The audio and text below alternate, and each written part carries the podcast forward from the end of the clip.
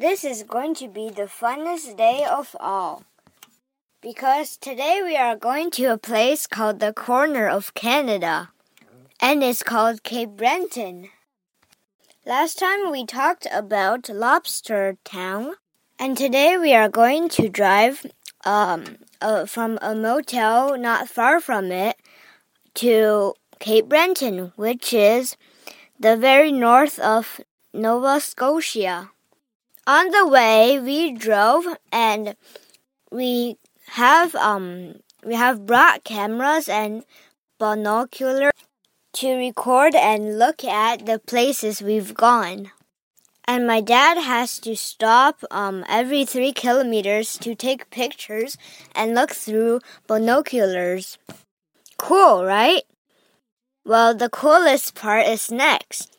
When we got to the huge Cape Breton National Park, we found out this is a park that is 960 square kilometers um, wide.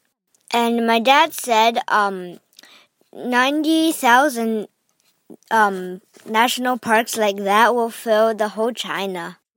When we got to the Loud Beach, there was a rocky um, little hill and um behind the hill there was um lo- very super duper loud sounds.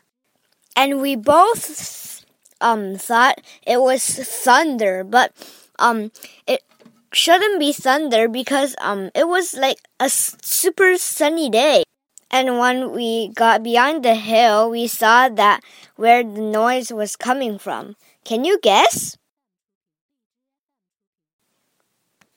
my nuts. It came it comes from the huge waves that got um that um hit the water.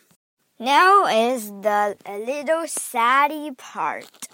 Um so the huge waves oh i was getting under the huge waves and the waves were in um in a shape sort of like an um a letter n that is standing on one foot. I was right under the N shape, and the waves crushed me, and I just um, I fell to the very bottom of the little bay, and bomb crushed my head, and my head and I became Sandman, and um, I when my head popped back up, I almost had no breath, and I was like,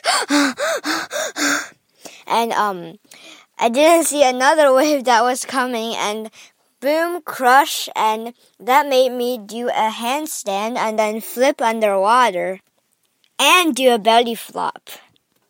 My most successful time was when I got really close to the waves and then whoosh went up um, because the waves were high, like super high, and the biggest ones are like two meters tall.